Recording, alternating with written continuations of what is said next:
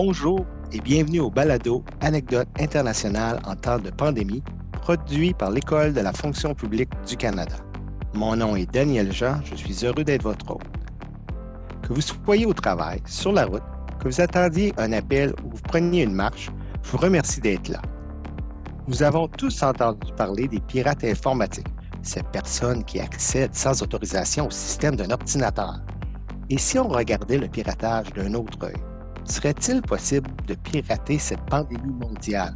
Je m'entretiens aujourd'hui avec Mick Weinig, qui est à la tête d'Accelerate Estonia, un projet d'innovation agile à l'allure d'entreprise en démarrage lancé par le ministère des Arts économiques et propulsé par Technopole Startup Incubator et Startup Estonia. Je vous remercie d'être des nôtres. Mick? Merci de me recevoir. C'est un plaisir. Allons dans le vif du sujet d'aujourd'hui. Pourriez-vous nous en dire plus sur les activités d'Accelerate Estonia? L'aventure d'Accelerate Estonia a débuté il y a plusieurs années lorsque l'Estonie a décidé de mettre sur pied quelque chose dont vous avez peut-être entendu parler, le projet E-Résidence. C'était à l'époque une initiative du gouvernement parce que ce dernier avait beaucoup de pain sur la planche avant que le secteur privé ne puisse prendre la relève en innovation. En fait, le contexte qui a vu naître Accelerate Estonia est similaire. En somme, nous nous efforçons de trouver de nouvelles façons pour le gouvernement de concentrer ses efforts là où c'est nécessaire en premier, soit sur le plan des procédures ou de la législation, afin de créer un nouveau marché à partir de quelque chose qui est pour l'instant un épineux problème. C'est la mission d'Accelerate Estonia. C'est un processus qui vise à déterminer auquel de ces problèmes complexes nous pouvons nous attaquer pour en faire une occasion d'affaires, pas seulement pour une seule entreprise, mais pour des dizaines de nouveaux modèles d'affaires.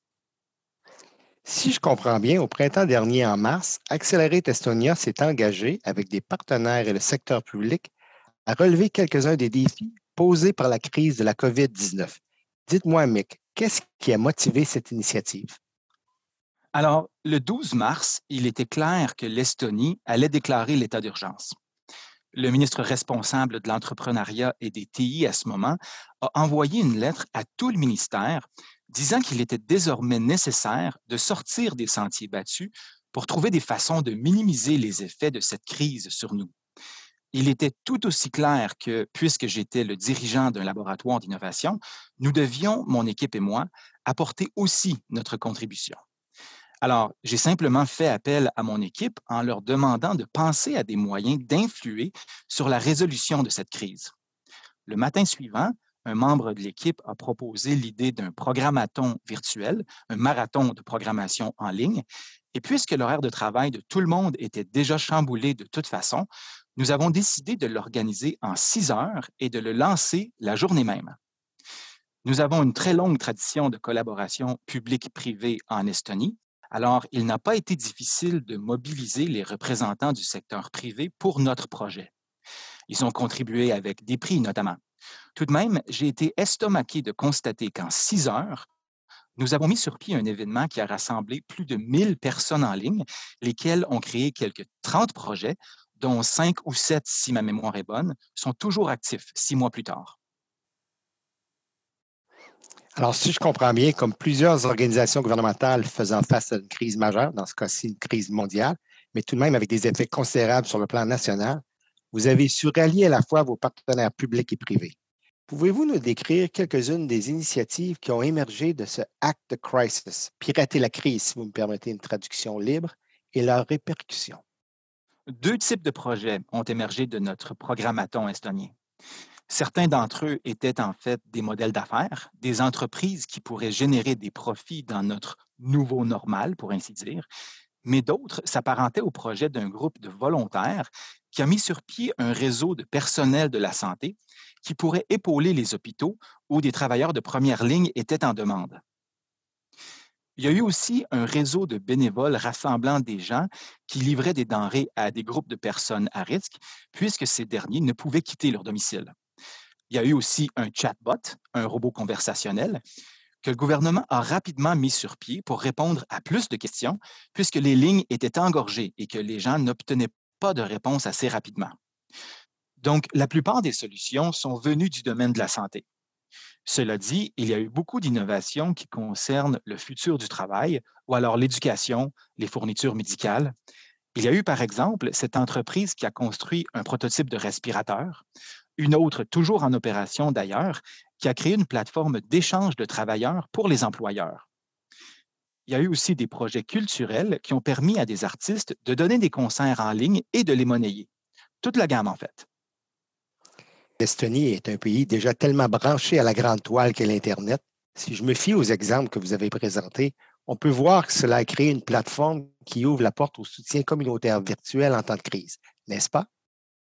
Oui, la crise nous a frappés de plein fouet, mais nous avons pu nous adapter rapidement. Nous avons utilisé une technologie estonienne, une plateforme appelée Guana, pour tenir notre programmaton. Et une fois le pire de la crise passée, on a effectué un changement de direction et on s'est réinventé pour créer une nouvelle entreprise qui se spécialise dans la tenue de ces programmatons. Parce qu'on dirait bien que ces événements, ces communautés numériques ne sont pas prêts de disparaître. Ainsi, par accident, nous avons soutenu le démarrage d'une entreprise nommée Event Tornado, qui est aussi un effet secondaire plutôt cool. Merci, mec, plutôt impressionnant. En décrivant ce que vous avez accompli en mars, vous avez mentionné que cela appliquait la curiosité au-delà des frontières du pays. On vous a ainsi demandé d'aider à organiser un programmaton international en avril, une espèce de festival international du piratage de la crise. Que pouvez-vous nous dire au sujet de l'innovation à l'échelle mondiale et des partenariats avec le secteur public? En est-il sorti quelque chose dont vous êtes particulièrement fier? Oui, deux choses me viennent à l'esprit. D'abord, une entreprise estonienne qui, grâce au programmaton international, a réussi à démarcher de nouveaux clients, à étendre ses activités au-delà des frontières, puisqu'elle a mis sur pied un outil de gestion de la demande pour le matériel médical. Je ne sais pas si l'entreprise l'a déjà vendu, mais elle l'a à tout le moins présenté à plusieurs pays qui ont les mêmes problèmes en fait. Il y a aussi de plus grosses entreprises comme Mask, avec un C à la fin. Un autre bon dénouement de tout cela, c'est que le groupe de gens derrière le marathon de programmation internationale, nous nous connaissions déjà, mais maintenant, nous sommes encore plus proches. D'accord. La façon dont vous décrivez le rôle d'Accelerate Estonia et la manière dont vous énumérez tous vos partenaires, tant publics que privés, dans le cadre de la lutte contre la COVID-19, démontre clairement que l'Estonie doit figurer parmi les pays les plus avancés dans le domaine de ce qu'on appellerait les partenariats publics-privés. Selon vous, quel rôle joue le gouvernement pour maximiser l'innovation dans ce type de partenariat? Au plus fort de la crise, on nous a demandé de cesser de tenir autant de programmatons parce que le gouvernement ne pouvait absorber que la quantité d'innovation que ses employés pouvaient gérer. Donc, je pense qu'on a en effet poussé les choses plutôt loin. Mais quand on y réfléchit, les services que le gouvernement offre sont ceux qui sont soit non viables économiquement ou qui sont trop risqués pour que le secteur privé puisse les offrir il faut que le gouvernement prenne des risques. C'est la raison même qui fait que ces services lui sont confiés pour prendre les risques à la place des entreprises privées de façon à offrir une prestation de qualité. Si l'on voit les choses sous cet angle, il n'y a pas d'excuse. Il faut laisser place à l'innovation. L'autre côté de cette médaille, c'est qu'il n'y a alors aucune compétition, donc aucun incitatif pour créer des services de haute qualité.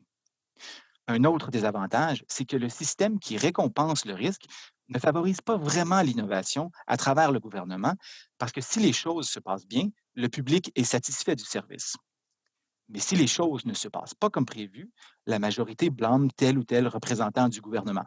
Pour cela, nous avons essayé de concevoir un processus qui soutient les responsables politiques de façon à ce que la prise de risque soit acceptable pour réaliser ces expériences, considérant le problème qui doit être résolu. Merci, Mick. Et que devrions-nous attendre de nos partenaires du secteur privé?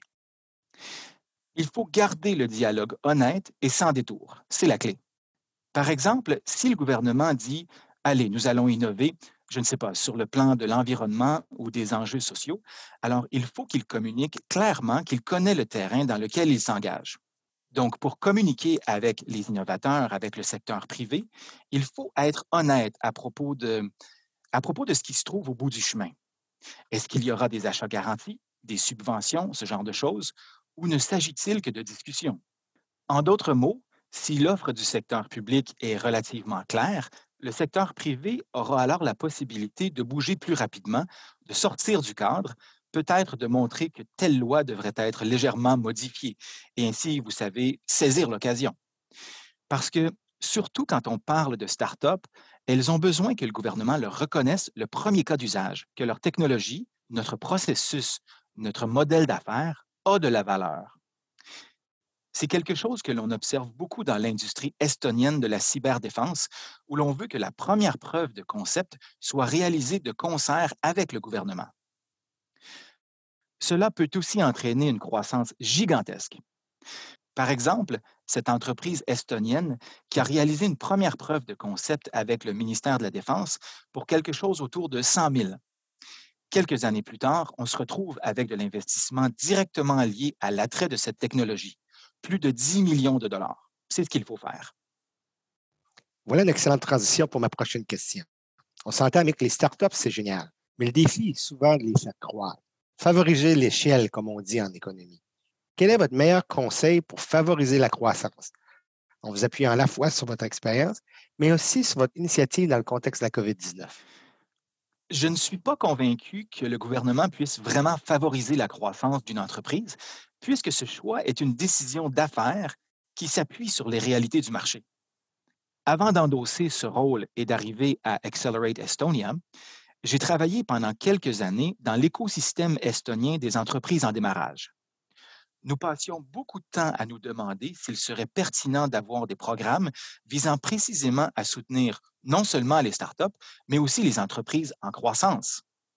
Et il y a cette étude de l'OCDE qui dit que peu importe ce que le gouvernement fait, le pourcentage de startups qui poursuivront leur croissance sera entre 3 et 8% donc oui, vous savez, on peut toujours donner plus d'argent, investir plus dans les entreprises en croissance. Mais le choix de passer à la phase de croissance n'est plus un choix émotionnel, ce sont les données concrètes qui le dicteront. Ce serait pour ainsi dire un écosystème de soutien venant du gouvernement, mais qui catalyserait l'énergie du secteur privé pour que cette croissance soit couronnée de succès? Oui, parce que dans la phase de croissance, je ne crois pas que les entreprises veulent vraiment que les fonctionnaires leur disent quoi faire. Mais si elles en sont encore aux premières étapes, elles ne savent pas vraiment comment accéder aux incubateurs ou au financement. C'est vraiment là que le secteur public peut soutenir l'écosystème et s'assurer que des fonds privés soient disponibles, peut-être appuyés par des fonds publics, que des incubateurs et des espaces de travail collaboratifs soient à leur disposition aux besoins, et puis fournir un soutien financier initial à ces entreprises. Mais je ne crois pas à un cadre fixe surtout parce que l'Estonie est une très petite économie et que nous devons être flexibles. Il ne faut vraiment pas commencer à dire aux entreprises en croissance comment elles doivent mener leurs opérations. Mick, nous sommes très impressionnés de la position de l'Estonie comme leader international en innovation. Quels ont été les principaux vecteurs qui ont favorisé ce succès? Que conseilleriez-vous aux fonctionnaires canadiens qui voudraient exercer leur leadership avec l'innovation en tête? En fait, toute l'histoire a commencé en 1991, quand nous avons retrouvé notre indépendance. Et je crois que nous avons eu beaucoup de chance parce que ce moment a coïncidé avec la montée rapide de l'Internet et nous n'avions vraiment pas assez d'argent pour faire autre chose que d'explorer ces nouvelles technologies. Bien sûr, il a fallu quelques années pour mettre la législation en place et mettre sur pied les technologies, mais nous avons eu la chance d'avoir les bonnes personnes dans les rôles clés. À ce moment-là, le premier ministre, le président, le ministre de l'Éducation, ils étaient tous d'accord pour se tourner du côté des nouvelles technologies. Nous avions aussi, en fait, toute une force de travail venant des universités qui pouvait écrire du code et penser à des concepts que nous pourrions développer. Dès lors, l'idée que pour créer un gouvernement moderne, il fallait établir de nombreux partenariats publics-privés et travailler à toutes les étapes des deux côtés était inscrite au cœur de notre ADN.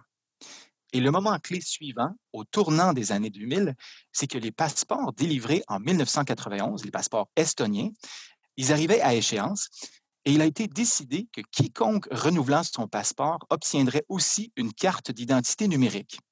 Et les gens étaient obligés de le faire. Ils n'avaient pas le choix. Les gens étaient plutôt mécontents, en fait. Pourquoi ai-je besoin de cela? Je n'ai pas besoin de la carte, j'ai un passeport. Vous dépensez tout cet argent pour ces cartes stupides. Mais très rapidement, on a constaté que ces cartes permettaient un chiffrement très solide. une très bonne protection contre les cyberattaques. Donc, les banques et les entreprises télécoms en Estonie ont dit à leurs clients que s'ils voulaient en faire plus, s'ils voulaient utiliser plus de services en ligne, ils devaient utiliser ces cartes. Donc, on a en quelque sorte poussé le secteur privé à utiliser la carte d'identité estonienne dès le départ.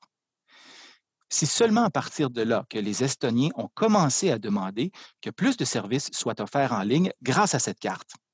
On connaît la suite. De là, nous avons numérisé à peu près tous les services publics que nous avions, mais ça a commencé avec du leadership. Et quand le leadership entraîne le premier cas d'usage, c'est le premier succès. C'est très utile pour communiquer, ce qui fait que l'innovation dans le secteur public est importante. Par la suite, il serait difficile de freiner la vague de l'innovation. C'est très inspirant, Mick. Permettez-moi de revenir sur la contribution fantastique que vous avez apportée à la réponse estonienne à la COVID-19. À votre avis, quel élément a été le plus important? S'agissait-il de la préparation ou de l'innovation et de l'agilité? L'agilité sans hésiter, parce que nous avons tout mis sur pied en six heures. Mais d'un autre côté, l'organisation que nous avons utilisée pour cela, Garage 48, avait 10 ans d'expérience dans la gestion de programmatons physiques. Il savait déjà en quelque sorte quel processus il devait mettre en place.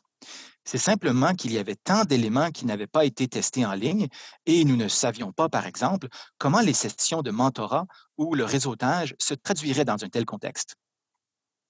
Mais dans ce contexte de décision rapide, nous nous sommes simplement lancés nous nous sommes dit, faisons appel aux partenaires qui partagent déjà nos idées et parlons tout de suite aux médias. Assurons-nous du soutien des gens dans des postes clés pour mettre toute cette énergie en branle. Toutes ces décisions agiles et le fait que nous avons gardé l'équipe centrale à quatre ou cinq personnes. C'était vraiment essentiel que l'équipe principale prenant ces décisions reste petite, mais que la communauté tout autour, qui rassemblait les mentors, les prix, que ces gens soient plus nombreux, évidemment. Donc, il est essentiel d'être agile, mais une réponse agile est encore plus efficace lorsque vous êtes entraîné à être agile auparavant. C'est un peu ce que vous dites, non? Oui, et je dois aussi mentionner que l'effort que nous avons fourni dans le cadre de ce mouvement de réponse à la crise ne demandait pas vraiment de budget. Bien sûr, pour les prix offerts dans le programmaton estonien, oui, nous avons dû signer quelques chèques, mais c'est resté sous la limite de notre budget d'approvisionnement. Mais lorsqu'un pays est frappé par une crise de cette ampleur, les gens ne demandent pas à être payés. Ils veulent faire partie du mouvement. Et c'est le principal moteur, pas les coûts qui pourraient en découler. Très bien, Mick. Merci d'avoir partagé votre expérience et votre perspective sur l'agilité et l'innovation dont fait preuve le gouvernement estonien. Et puisqu'on parle d'agilité, pourquoi ne pas vous mettre à l'épreuve en terminant notre entretien avec quelques questions en rafale? Utilisez-vous la plateforme iOS ou Android? iOS. Et êtes-vous un lève-tôt ou un oiseau de nuit? Un oiseau de nuit. Du côté de la culture estonienne, en ce qui concerne la musique, dites-moi, préférez-vous le groupe Vanilla Ninja ou Curly? Curly. Alors, vous penchez pour la musique folk, Nick. Du côté de la littérature estonienne maintenant, préférez-vous à l'auteur Reinrod ou Indrek Argla? Indrek Argla, sans hésiter un fan de science-fiction, Nick. D'accord. Parlons sport. Les sports populaires en Estonie sont le basketball et le soccer, ce qu'on appelle le football en Europe. Le soccer, sans hésiter. Et enfin, du côté gastronomique, préférez-vous le plat estonien national, le verivors, un type de boudin, ou le juluani de l'oie rôti? Ni un ni l'autre, je préfère le sirop d'érable. Délicieux et c'est très canadien. Ce fut un plaisir de vous recevoir pour ce balado. Merci, Mick. Merci d'avoir pris le temps de discuter avec nous aujourd'hui. Et merci à vous. Merci d'avoir pris le temps de nous écouter. Si vous avez aimé cet épisode, parlez-en à vos amis et collègues et n'hésitez pas à le partager sur vos médias sociaux. Jusqu'à notre prochain rendez-vous, nos salutations cordiales et soyez prudents.